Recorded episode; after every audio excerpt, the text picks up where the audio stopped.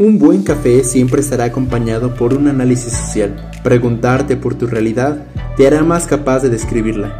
Acostumbrarnos a desenmascarar las diversas maneras de manoseo, desfiguración y ocultamiento de la verdad en los ámbitos públicos y privados. Bienvenido a tu podcast de Café con Café. Lectura del mundo en clave francesa. Cuando hablamos de la cultura de la cancelación, interrumpiste.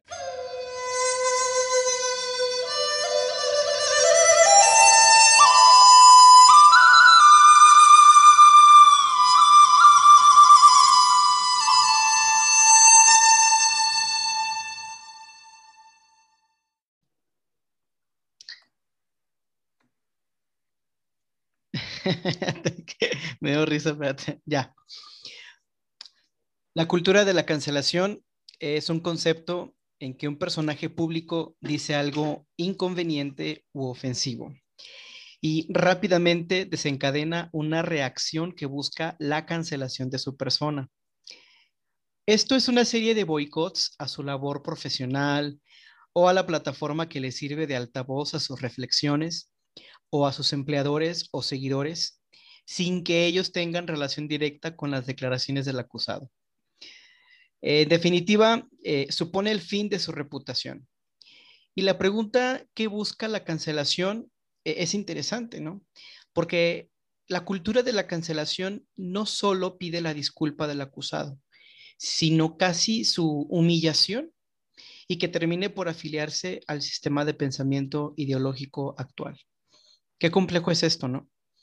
O sea, todo lo que conlleva la cultura de la cancelación, cómo se vive y este nulo derecho a la réplica, ¿no? Al estar en desacuerdo, ¿no?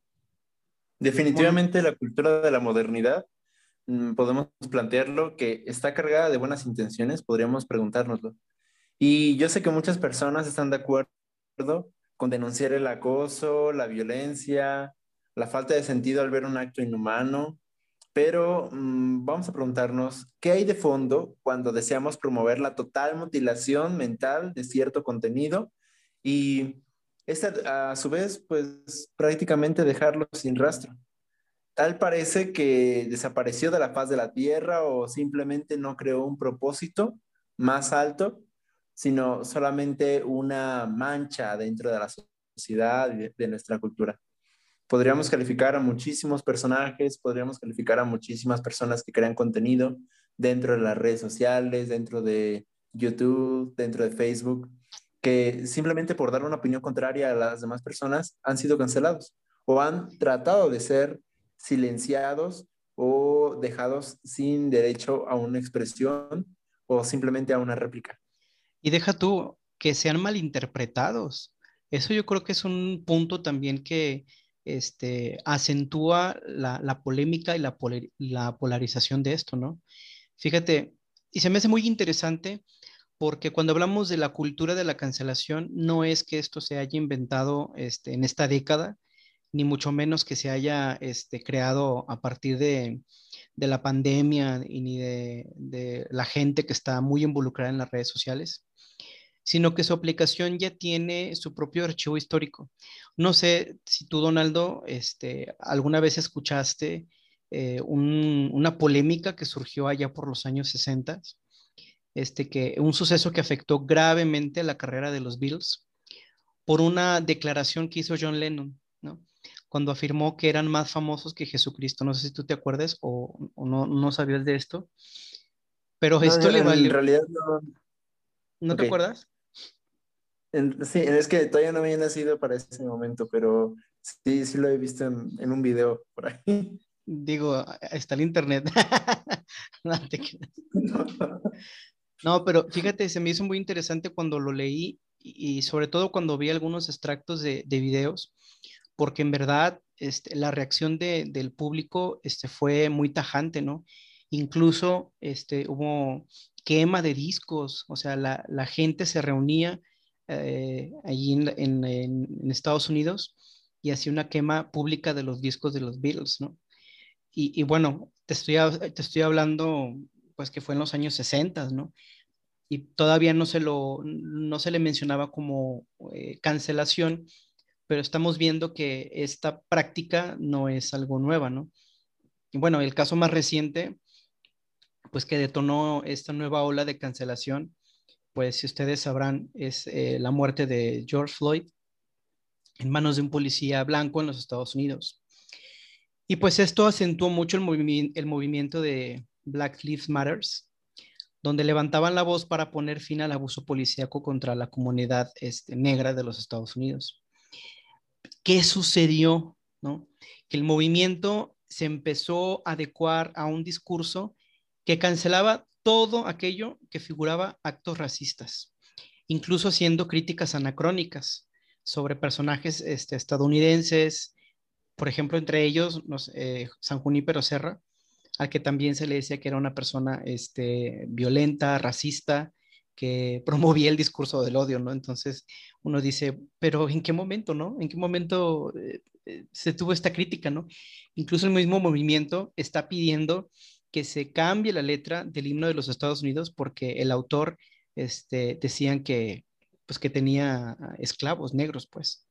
Y uno dice, ¿por qué? Ese punto que acabas de tocar se me hace mm, muy interesante de analizar porque básicamente cuando una persona, imagínate que tiene una carrera altísima, imagínate que tiene un buen, un buen nivel de, de diálogo, sus obras son magníficas, Imagínate tú cuando esa persona hace un, eh, un comentario que no agrada o tal pareciera ser un er-, erróneo o tal pareciera que está manchando completamente su reputación. En ese momento, incluso se pide cancelar todo aquello que viene detrás de ella o de él.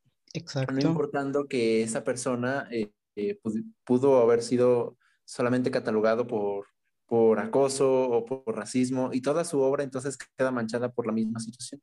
Es una situación como la que le pasó a J.K. Rowling eh, al no considerar a las personas trans como mujeres. Entonces, tú, es, ella prácticamente eh, fue tachada, fue cancelada. Yo recuerdo que había muchos training acerca de ella y, y, ah, pero por supuesto que su obra de Harry Potter no, iba a ser cancelada por la situación, la popularidad con la que ya llevaba y que incluso se había desprendido del autor mismo. Entonces, ¿qué pasa cuando el autor no está bien desprendido de su obra o en este caso se le, se le enlaza directamente con ella? Automáticamente queda también cancelado. Oye, pero fíjate, en este caso específico en el que hablas de, de J.K. Rowling, fíjate que aquí yo veo que es un caso más complejo. O sea, eh, eh, ¿en qué sentido? ¿En qué, ¿En qué sentido podemos diferenciarlo de lo que dijo eh, John Lennon a lo que dijo este Rowling, ¿no?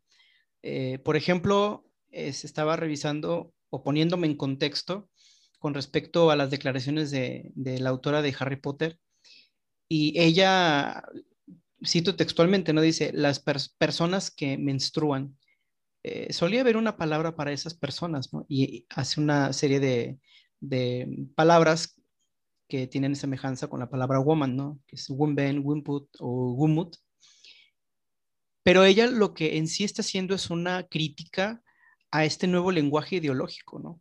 Porque fíjense, nada más pongámonos a pensar un poquito y no me quiero detener mucho en esto porque esto es otro tema también, la cuestión del, del lenguaje, ¿no? Pero ella este, enfatiza, ¿no? Que al cambiar el sustantivo mujer por el sustantivo persona, rechaza que sea función este, exclusiva de las mujeres, ¿no? Puesto que imagínate, un hombre que se percibe, perdón, una mujer que se percibe como hombre puede decir, eh, soy hombre y también menstruo, ¿no? O un hombre que se considera mujer, aunque no menstrue, puede puedes decir, ¿no? Como soy mujer y presento síntomas de la regla, entonces menstruo, ¿no?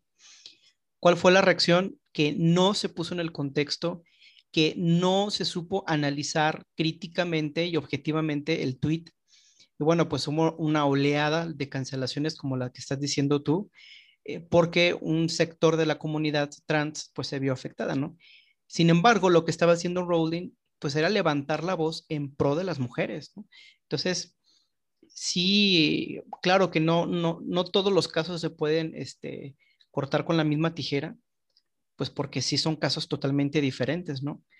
Fíjate, no sé si te acuerdas, no, para el 2006 tú ya, ya habías nacido, ya no puedes decir que no.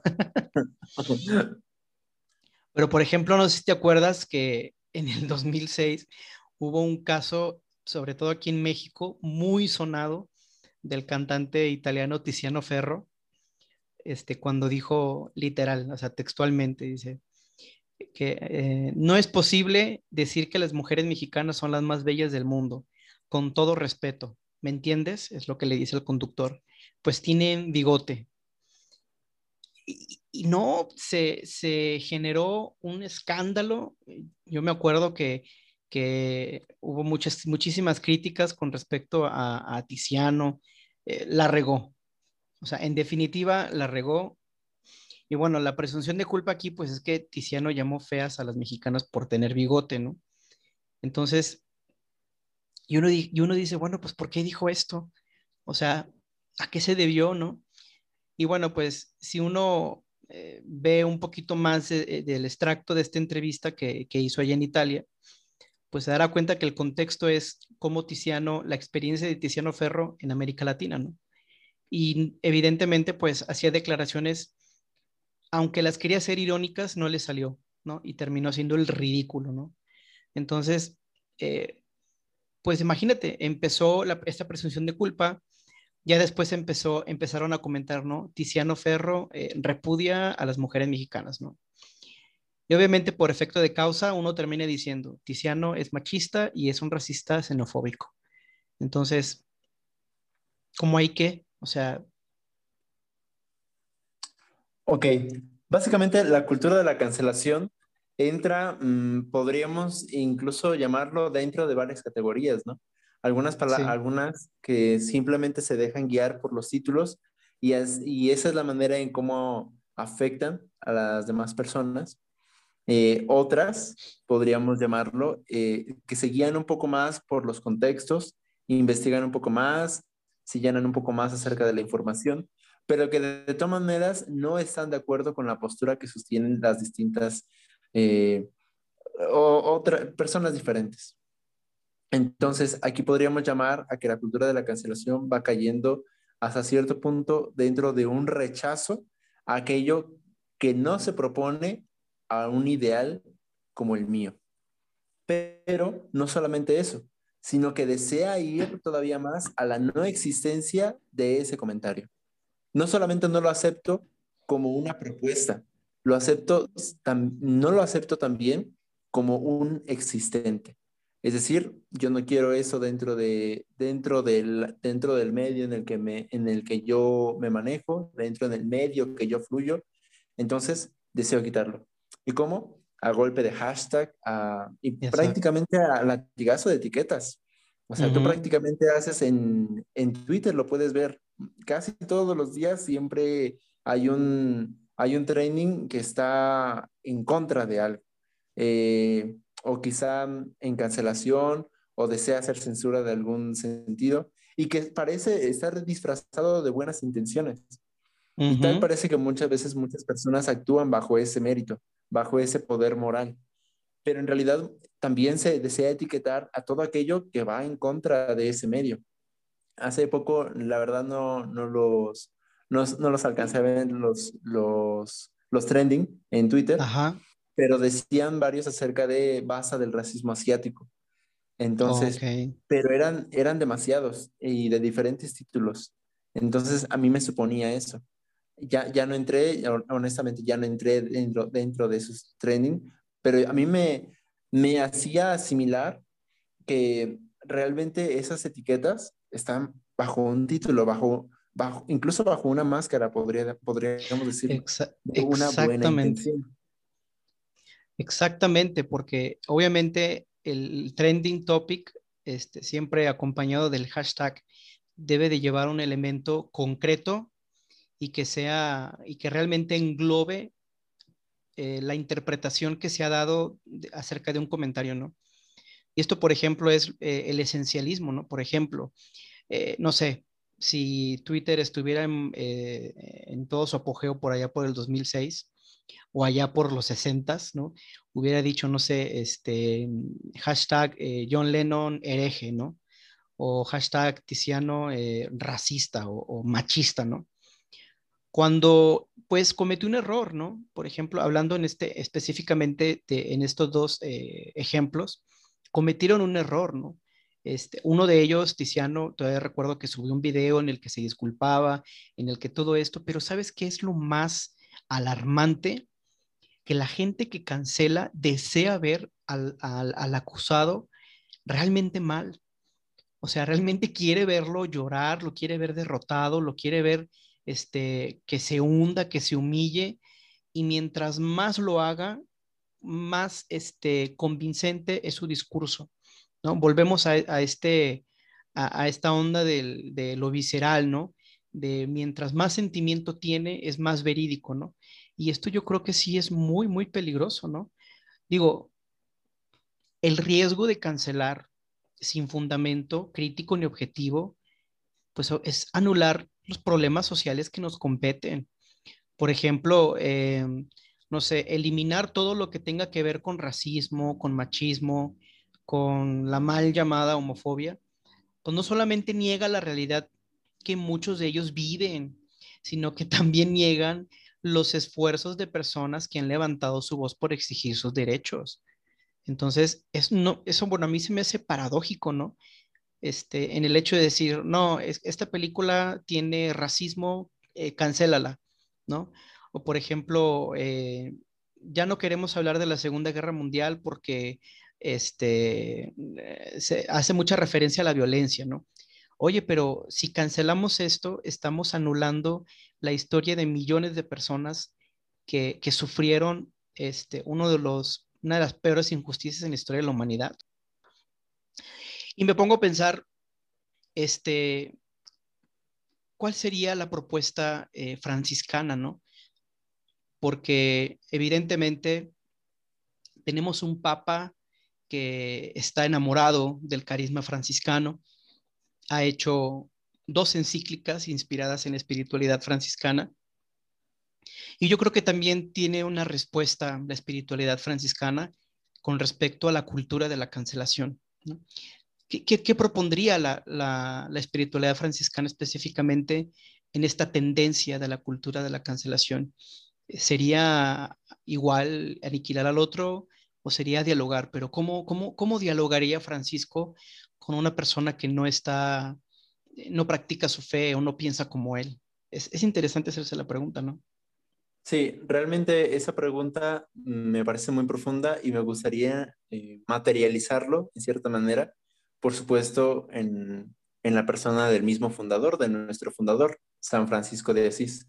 Y quiero, y quiero mm, localizarlo en este momento dentro de la región de, Egipto, esta región que estaba haciendo en el momento de, San de que San Francisco va en su viaje a Tierra Santa y que desea tener este encuentro con el sultán. Quiero localizarlo dentro de este punto de guerra, de este punto de conflicto en el que los lugares santos estaban siendo prácticamente peleados. Y pues era por razones de fe, era por razones de reconocimiento, em, tanto cultural, histórico, espiritual, religioso.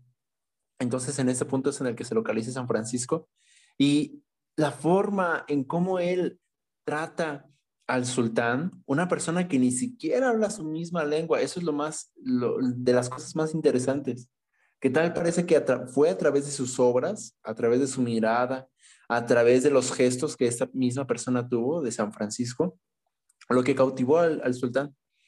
Y la otra vez preguntaba acerca de, cómo entienden las personas eh, qué es cautivar. Y muchos me llamaban que llamar la atención, muchos me decían que es motivar, animar. Y todo eso me ponía a pensar respecto a de qué manera tú mueves primero a una persona a que te mire y en segunda persona, en, en segundo punto, a cómo es que esta persona te envuelve dentro de su mundo. Pero el mundo de San Francisco en este punto no lo quiero poner como si él, eh, si fuera una persona egoísta o que solamente se moviera dentro de su, de su propio contexto. San Francisco entendía precisamente que al, al llegar con el sultán, él tenía que abrirse a algo más y tenía que ir más allá de él mismo. Entonces, esto es lo que precisamente cautiva al sultán, a, a dialogar, a tener un encuentro. Y creo que la cultura de la cancelación precisamente es lo que desea evitar muchas veces. En primer lugar, el debate y en segundo, a tener un encuentro con algo distinto.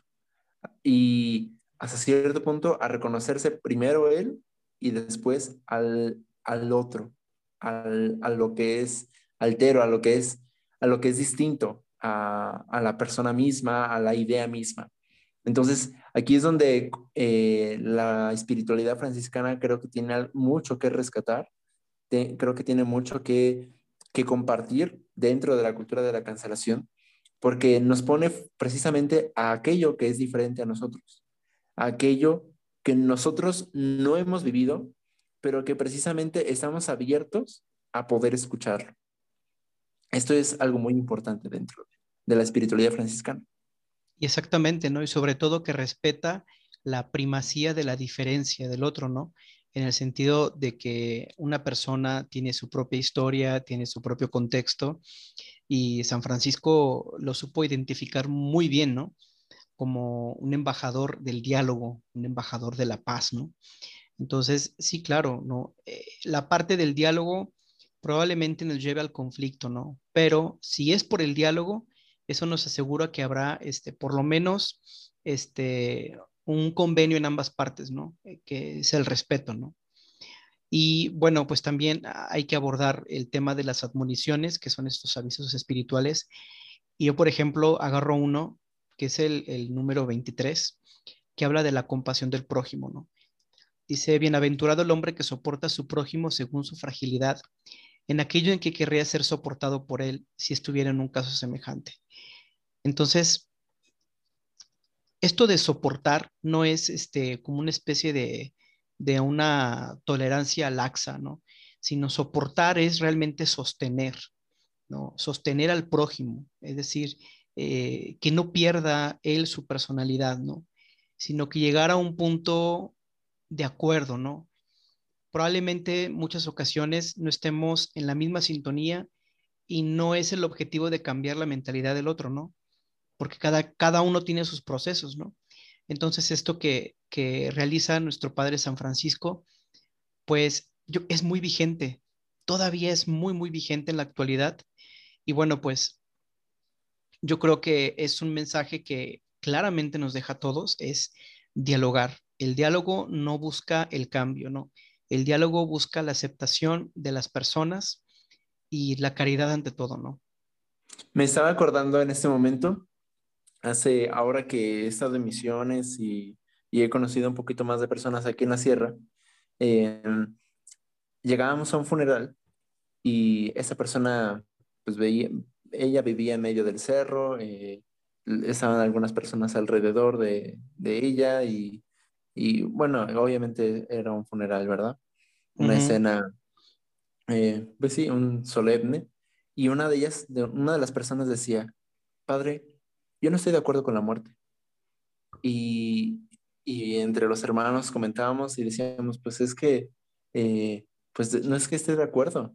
No, no, que usted no esté de acuerdo no significa que no se vaya a morir. No es que sea un acuerdo de, ¿sabes qué? Yo decido no morirme y muchas gracias, este, pero pues yo no, yo no quiero abandonar este cuerpo, ¿no? Eh, pues, no es como, no es como que un acuerdo y yo ahora en este momento quiero evocar este, este fragmento del Cántico de las Criaturas que decía, loado sea mi Señor por nuestra hermana la muerte corporal. Fíjate a qué grado San Francisco logra integrar todo lo que es su persona, todo lo que, lo que conlleva a tener una vida, a tal grado de poder aceptar incluso el fin mismo de la vida terrena, el fin mismo en el que su cuerpo deja de latir, en el que su cuerpo deja de tener e-, ese calor de vida. Y a ese, a ese grado de aceptar y de poder integrarse él mismo y de ver incluso a aquello que todos nos tenemos que encarar, pero que muchos no logramos aceptar de una manera grata, como una gracia, eh, porque él lo tomaba precisamente como una Pascua, como un paso hacia la vida eterna. Entonces, a este grado, a este grado sumo es el que la espiritualidad franciscana puede acercarse a incluso aceptar aquello que no estamos programados de nacimiento a abrazar, a aceptar, a dirigirnos a. Es algo muy interesante dentro de esto. Sí, claro, como, como un proceso gradual, eh, que es muy interesante, ¿no? Y que pues nos lleva toda la vida. Y bueno, ya este, pues aterrizando ya para hacer conclusiones, eh, yo tomo algunas consideraciones precisamente de, de, la encíclica, de la última que realizó el Papa Francisco, Fratelli Tutti, y que se me hacen muy interesantes, muy interesantes, y yo creo que este, atacan muy bien en la cuestión de lo que no debería ser la cultura de la cancelación. Eh, y lo cito textualmente, ¿no? El primer punto es que el Papa Francisco dice, nunca se avanza sin memoria. ¿Por qué? Porque si no estamos condenados a repetir exactamente lo mismo, ¿no? El otro punto es, la verdadera reconciliación no escapa del conflicto, sino que se logra en el conflicto, superándolo a través del diálogo. Entonces, si nosotros pensamos que por cancelar un conflicto lo vamos a superar, estamos totalmente equivocados. Lo único que vamos a hacer es seguir fomentándolo porque este, no queremos ver la realidad, ¿no? El otro punto es la amabilidad, ¿no? Un punto tan sencillo, pero que lo hemos perdido como sociedad, ¿no? Ahorita ya está más una reacción agresiva, ¿no? De que no, tú no, eh, no, tú no tienes derecho, este, porque no vive en mi realidad, ¿no? Entonces, el otro punto es el realismo dialogante, que pretende no figurar la realidad, sino asumirla a través de la escucha de todas las partes, ¿no? Que eso se me hace también muy interesante, ¿no? ¿Por qué? Porque el peligro del pensamiento único es realmente construir una tiranía en la que si no estás de acuerdo, estás condenado a morir o a ser cancelado. Y por último, que se me hace este, totalmente este, acorde a este tema que estamos hablando es el punto en el que menciona, aún las personas que pueden ser cuestionadas por sus errores tienen algo que aportar que no puede perderse. Es decir, con esto la cancelación se echa para abajo, ¿no? Porque incluso de los errores propios y los de los otros podemos aprender. Claro, tampoco podemos llegar a decir, ah, entonces es que hay que cancelar la cultura de la cancelación, porque es básicamente lo mismo. Sería negar que está sucediendo esto y que esto siga eh, permeando en la vida cotidiana de las personas, sobre todo en las redes sociales, donde es muy fácil atacar este, porque lo hacemos detrás de una computadora y lo hacemos de manera visceral porque el argumento pues no nos dice nada, ¿verdad? Entonces, esas propuestas que es el Papa Francisco yo creo que son este, necesarias aplicarlas ya. porque Antes de que esto eh, genere un conflicto a escalas ya mucho más preocupantes. Muy bien, pues les agradecemos mucho a todas las personas que han llegado hasta este punto del podcast. También les recordamos que nos sigan en De Café con Café podcast en Facebook y ya próximamente tendremos nuestra cuenta de Instagram. Espérenla, por favor. Cuídense mucho, les agradecemos bastante, sigan orando por nosotros y ustedes cuentan con nuestra oración. Y recuerda em, que ya próximamente estará el Instagram. Se me olvidó lo que iba a decir, pero bueno, este, Dios los bendiga mucho y bueno, los saludamos, les mandamos un fuerte abrazo. A todos, paz y bien. Paz y bien.